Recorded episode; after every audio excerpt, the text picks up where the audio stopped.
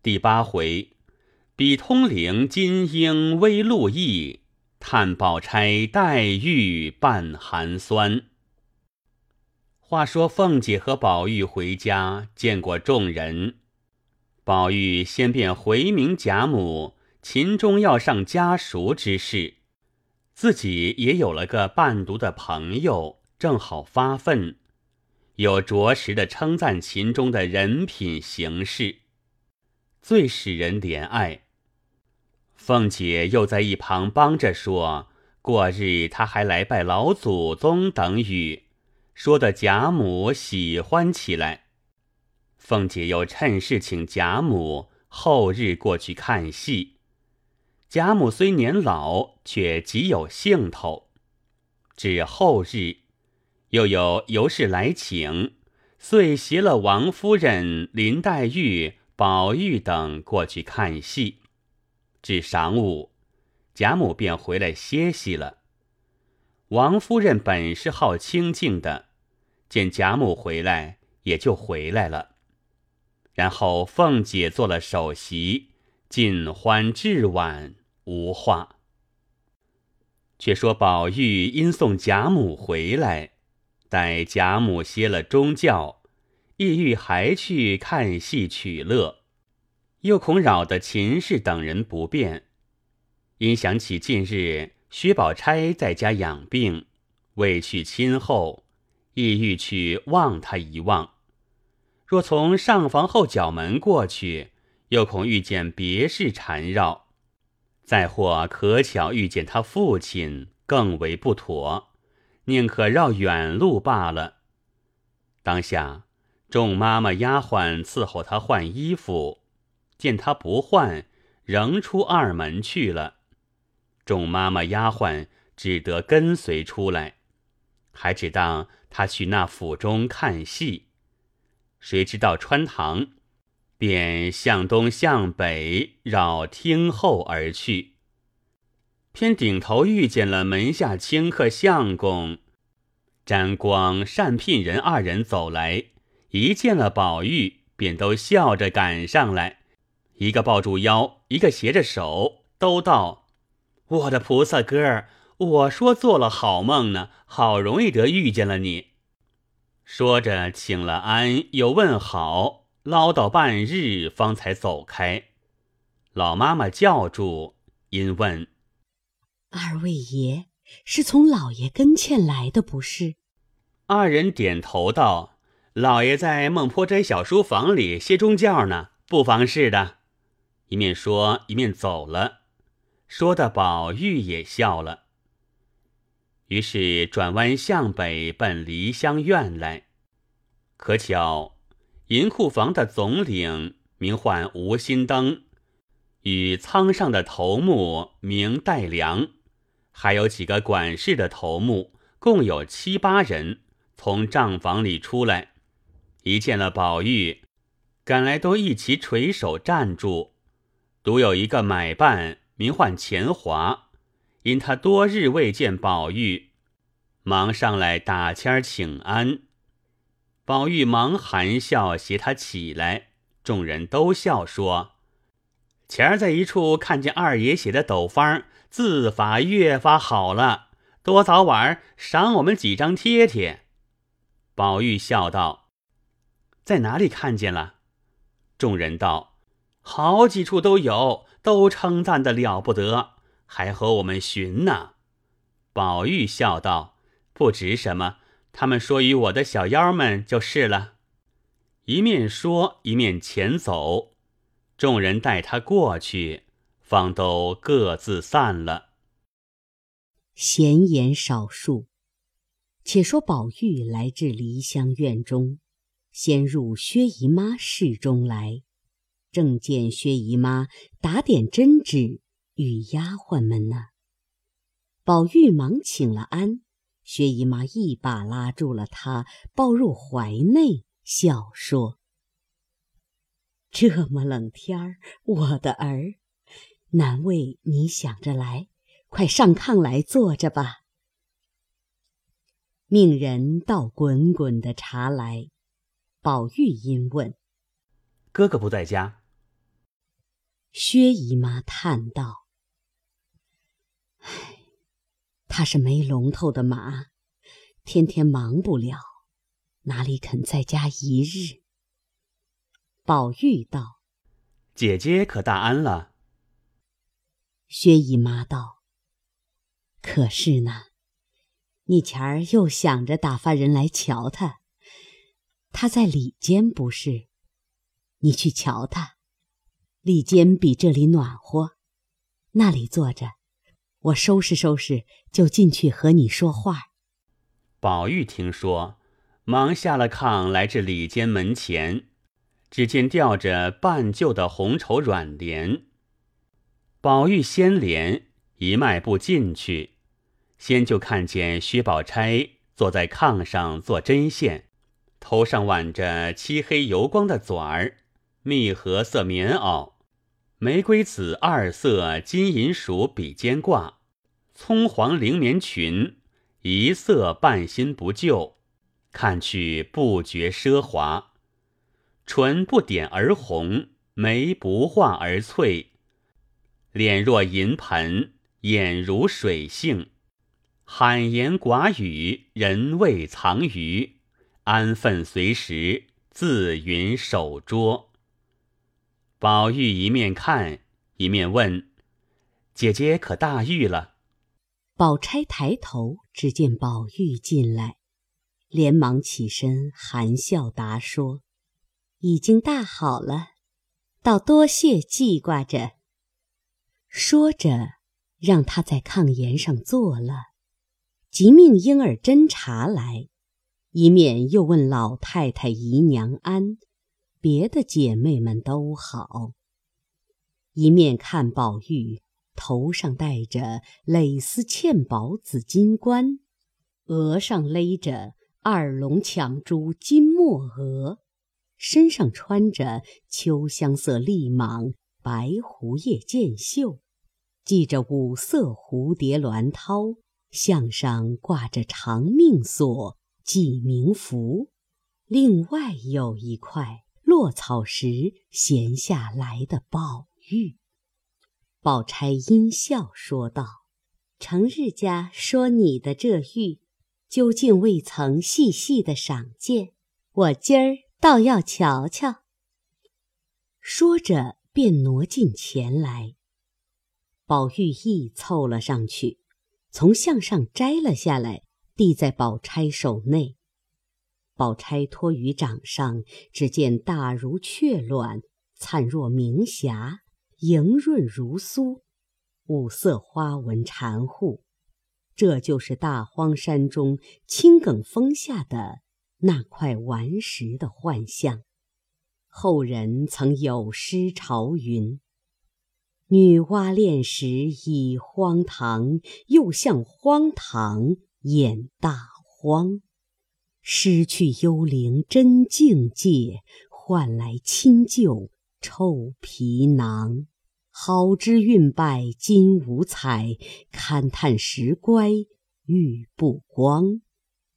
白骨如山望姓氏，无非公子与红妆。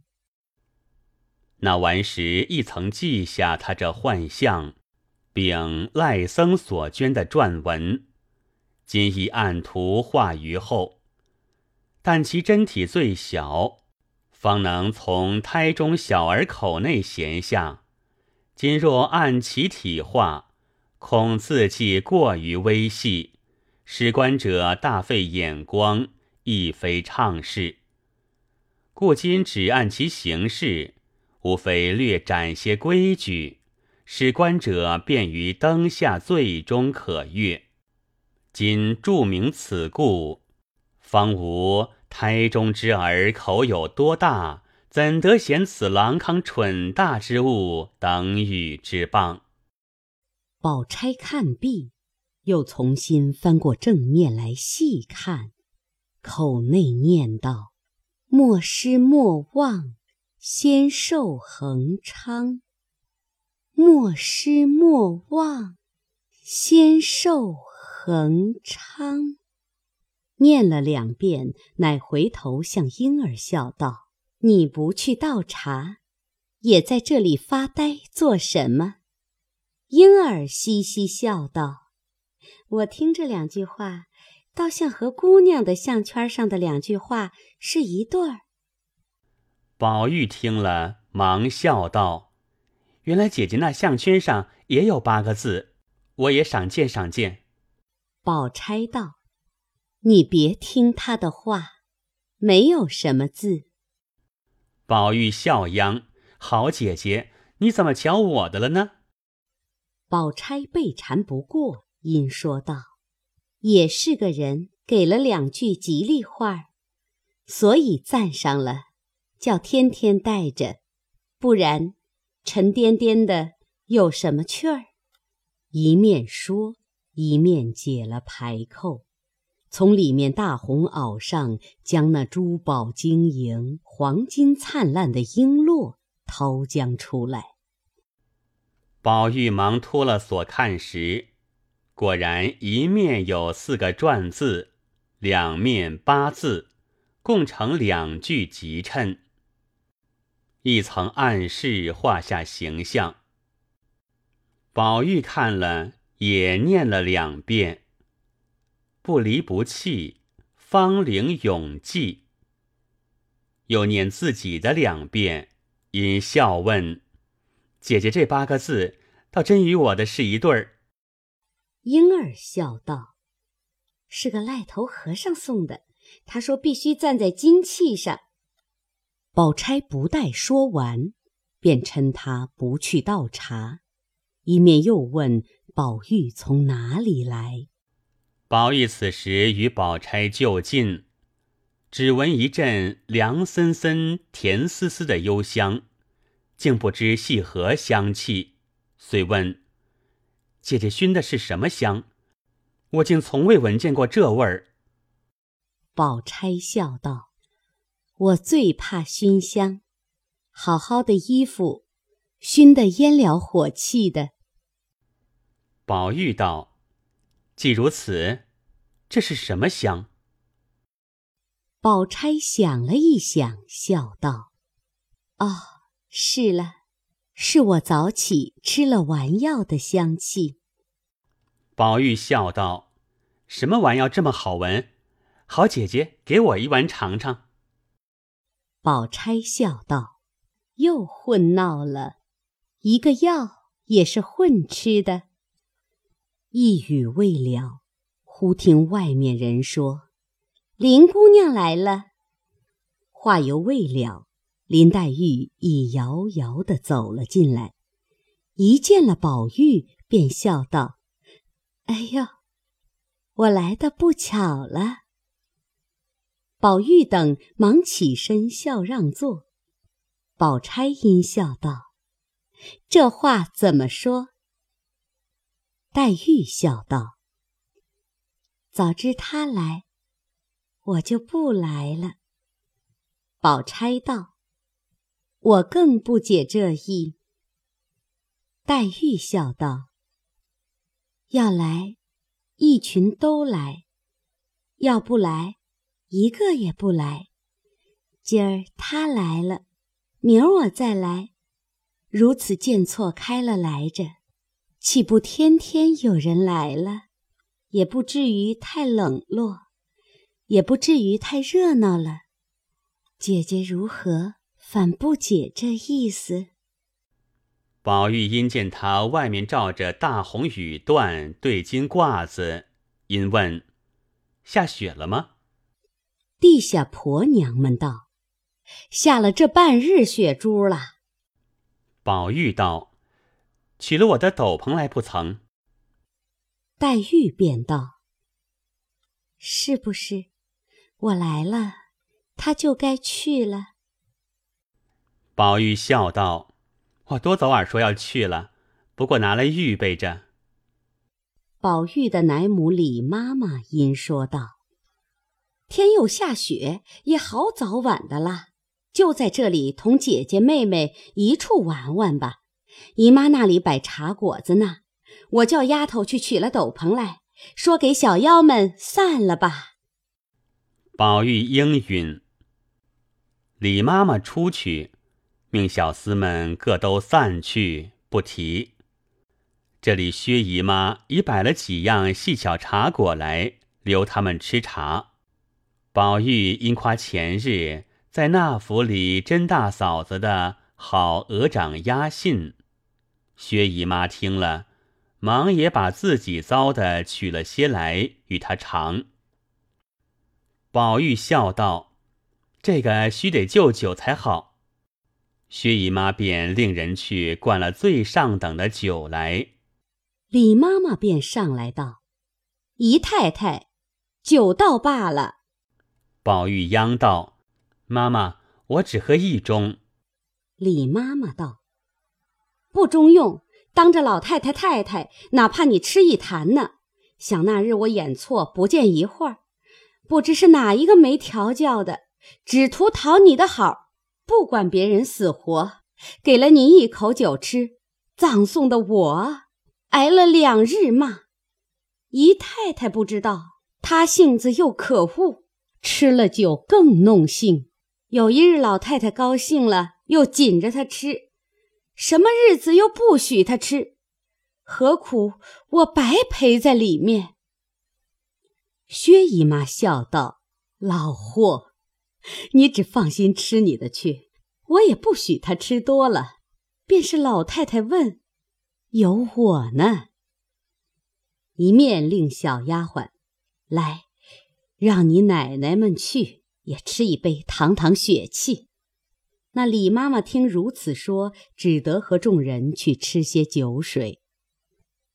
这里宝玉又说：“不必温暖了，我只爱吃冷的。”薛姨妈忙道：“这可使不得，吃了冷酒，写字手打颤儿。”宝钗笑道：“宝兄弟，亏你每日家杂学旁收的，难道就不知道酒性最热？若热吃下去，发散的就快；若冷吃下去，便凝结在内，以五脏去暖它，岂不受害？”从此还不快，不要吃那冷的了。宝玉听这话有情理，便放下冷酒，命人暖来方饮。黛玉嗑着瓜子儿，只抿着嘴笑。可巧黛玉的小丫鬟雪雁走来，与黛玉送小手炉。黛玉因含笑问他：“谁叫你送来的？”难为他费心，哪里就冷死了我？雪雁道：“紫鹃姐姐怕姑娘冷，使我送来的。”黛玉一面接了，抱在怀中，笑道：“也亏你，倒听他的话。我平日和你说的，全当耳旁风。怎么他说了，你就依？”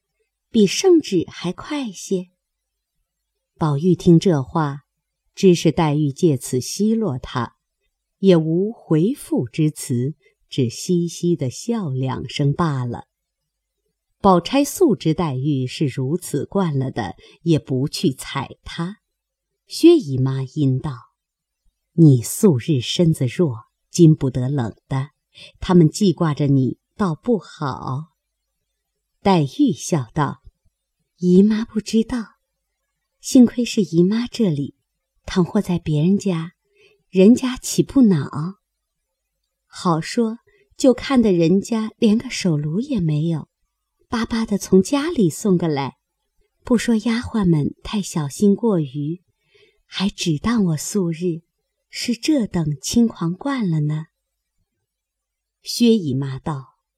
你这个多心的，有这样想，我就没这样信。说话时，宝玉已是三杯过去，李妈妈又上来拦阻。宝玉正在心甜意洽之时，和宝黛姊妹说说笑笑的，哪肯不吃？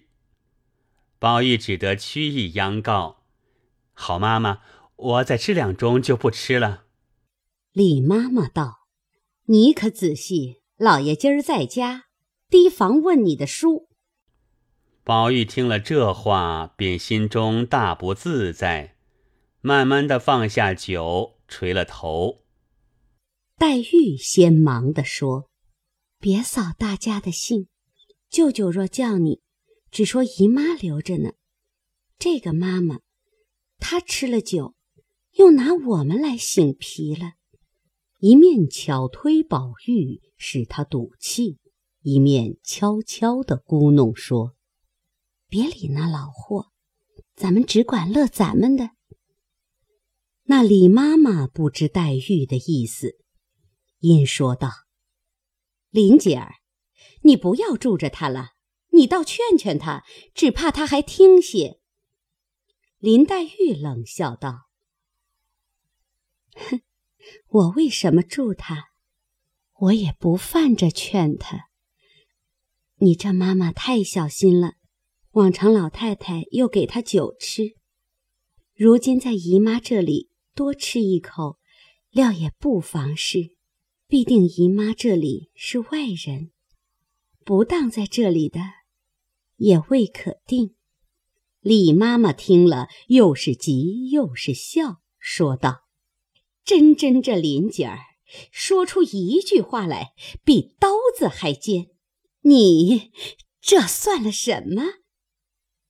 宝钗也忍不住笑着，把黛玉腮上一拧，说道：“真真，这贫丫头的一张嘴，叫人恨也不是，喜欢又不是。”薛姨妈一面又说：“别怕，别怕。”我的儿，来这里，没好的你吃，别把这点子东西吓得存在心里，倒叫我不安。只管放心吃，都有我呢。越发吃了晚饭去，便醉了，就跟着我睡吧。因命，再烫热酒来，姨妈陪你吃两杯，可就吃饭吧。宝玉听了，方又鼓起兴来。李妈妈因吩咐小丫头子们：“你们在这里小心着，我家里换了衣服就来，悄悄的回姨太太，别由着她，多给她吃。”说着便家去了。这里虽还有三两个婆子，都是不关痛痒的，见李妈妈走了，也都悄悄去寻方便去了，只剩了两个小丫头子。乐得讨宝玉的欢喜，幸而薛姨妈千哄万哄的，也容他吃了几杯，就忙收过了。做酸笋鸡皮汤，宝玉痛喝了两碗，吃了半碗碧京粥。一时薛林二人也吃完了饭，又艳艳的沏上茶来，大家吃了。薛姨妈方才放了心，雪雁等三四个丫头已吃了饭进来伺候。黛玉因问宝玉道：“你走不走？”宝玉捏斜倦眼道：“你要走，我和你一同走。”黛玉听说，遂起身道：“咱们来了这一日，也该回去了。”还不知那边怎么找咱们呢？说着，二人便告辞。小丫头忙捧过斗笠来，宝玉便把头略低一低，命她戴上。那丫头便将这大红星毡斗笠一抖，才往宝玉头上一合。宝玉便说：“爸爸，好蠢东西，你也轻心儿。”难道没见过别人戴过的？让我自己戴吧。黛玉站在炕沿上道：“啰嗦什么？过来，我瞧瞧吧。”宝玉忙就近前来，黛玉用手整理，轻轻拢住束发冠，将立颜掖在墨额之上，将那一颗核桃大的绛绒簪缨扶起。颤巍巍露于例外，整理已毕，端详了端详，说道：“好了，披上斗篷吧。”宝玉听了，方接了斗篷披上。薛姨妈忙道：“跟你们的妈妈都还没来呢，且略等等不迟。”宝玉道：“我们倒去等他们，有丫头们跟着也够了。”薛姨妈不放心，到底命两个妇女跟随她兄妹方罢。他二人到了扰，一径回至贾母房中。贾母尚未用晚饭。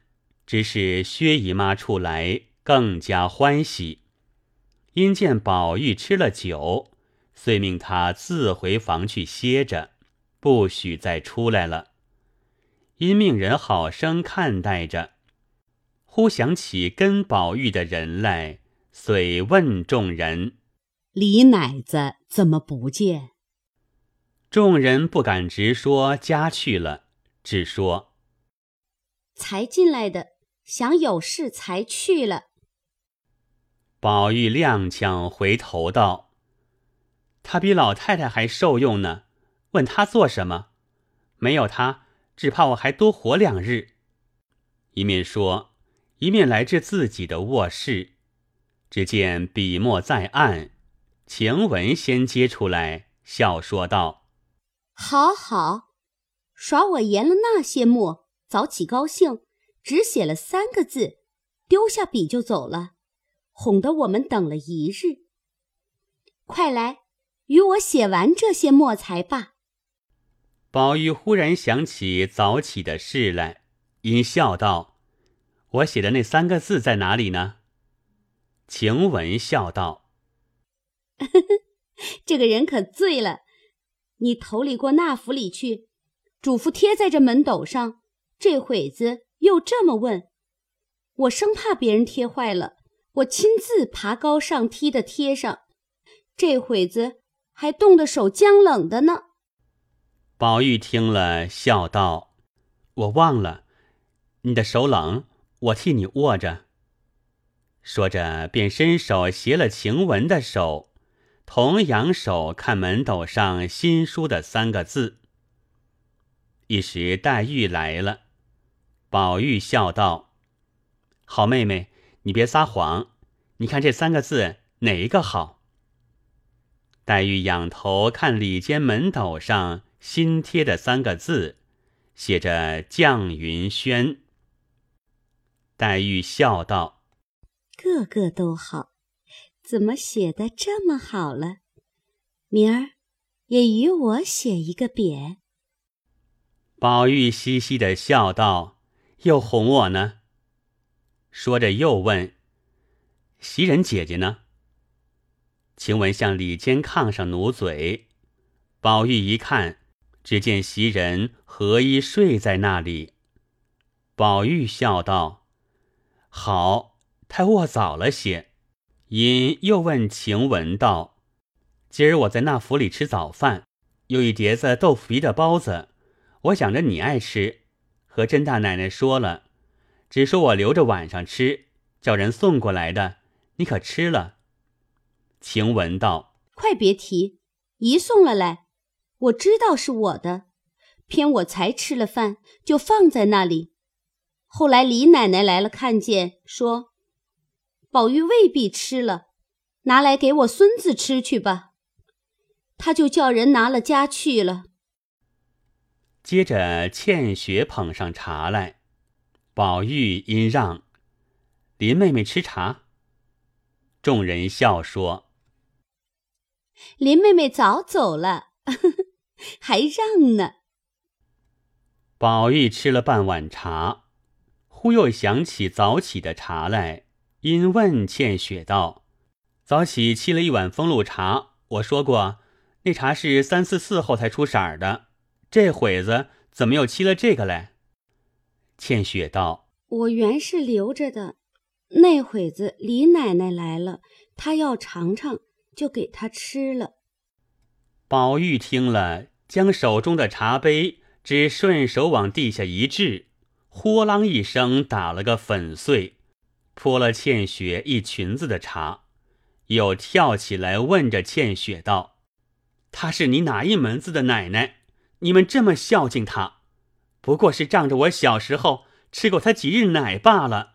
如今唱着她比祖宗还大了，如今我又吃不着奶了，白白的养着祖宗做什么？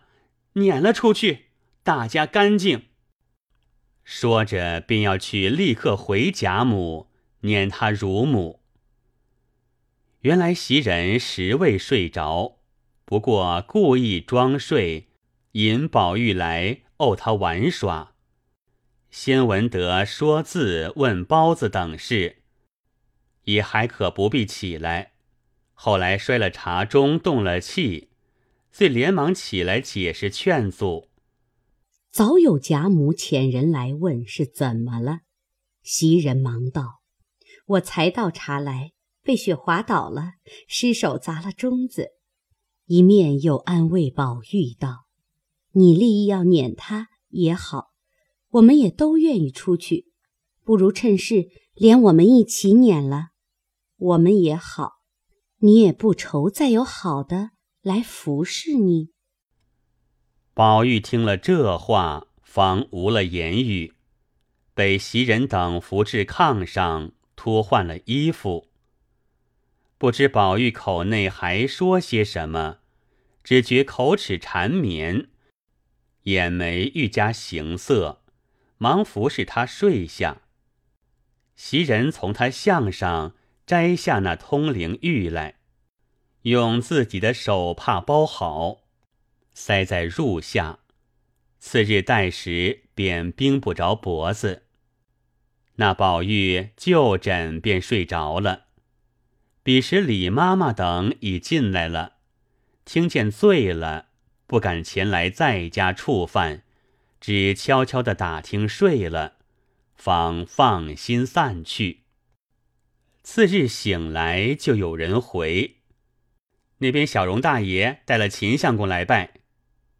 宝玉忙接了出去，领了拜见贾母。贾母见秦钟形容标致，举止温柔，堪陪宝玉读书，心中十分欢喜，便留茶留饭，又命人带去见王夫人等。众人因素爱秦氏，今见了秦钟是这般人品，也都欢喜。临去时都有表礼，贾母又与了一个荷包，并一个金魁星，取文星和合之意，又嘱咐他道：“你家住得远，或有一时寒热饥饱不便，只管住在这里，不必限定了，只和你宝叔在一处，别跟着那些不长进的东西们学。”秦钟一一的答应。回去禀知，他父亲秦业现任营善郎，年近七十，夫人早亡，因当年无儿女，便向养生堂抱了一个儿子，并一个女儿。谁知儿子又死了，只剩女儿，小名唤可儿。长大时生得形容袅娜。性格风流，因素与贾家有些瓜葛，故结了亲，须与贾蓉为妻。那秦业至五旬之上，方得了秦钟。因去岁叶师亡故，未暇延请高明之事，只得暂时在家温习旧课。正思要和亲家去商议，送往他家塾中。暂且不致荒废，可巧遇见了宝玉这个机会，又知贾家塾中现今私塾的是贾代儒，乃当今之老儒。秦钟此去，学业料必尽意，成名可望，因此十分喜悦。只是患囊羞涩。那贾家上上下下都是一双富贵眼睛，至见礼必须丰厚，容易拿不出来。又恐误了儿子的终身大事，说不得东拼西凑的，恭恭敬敬封了二十四两制剑礼，亲自带了秦钟来戴如家拜见了。然后听宝玉上学之日，好一同入蜀。正是早知日后闲争气，岂肯今朝错读书。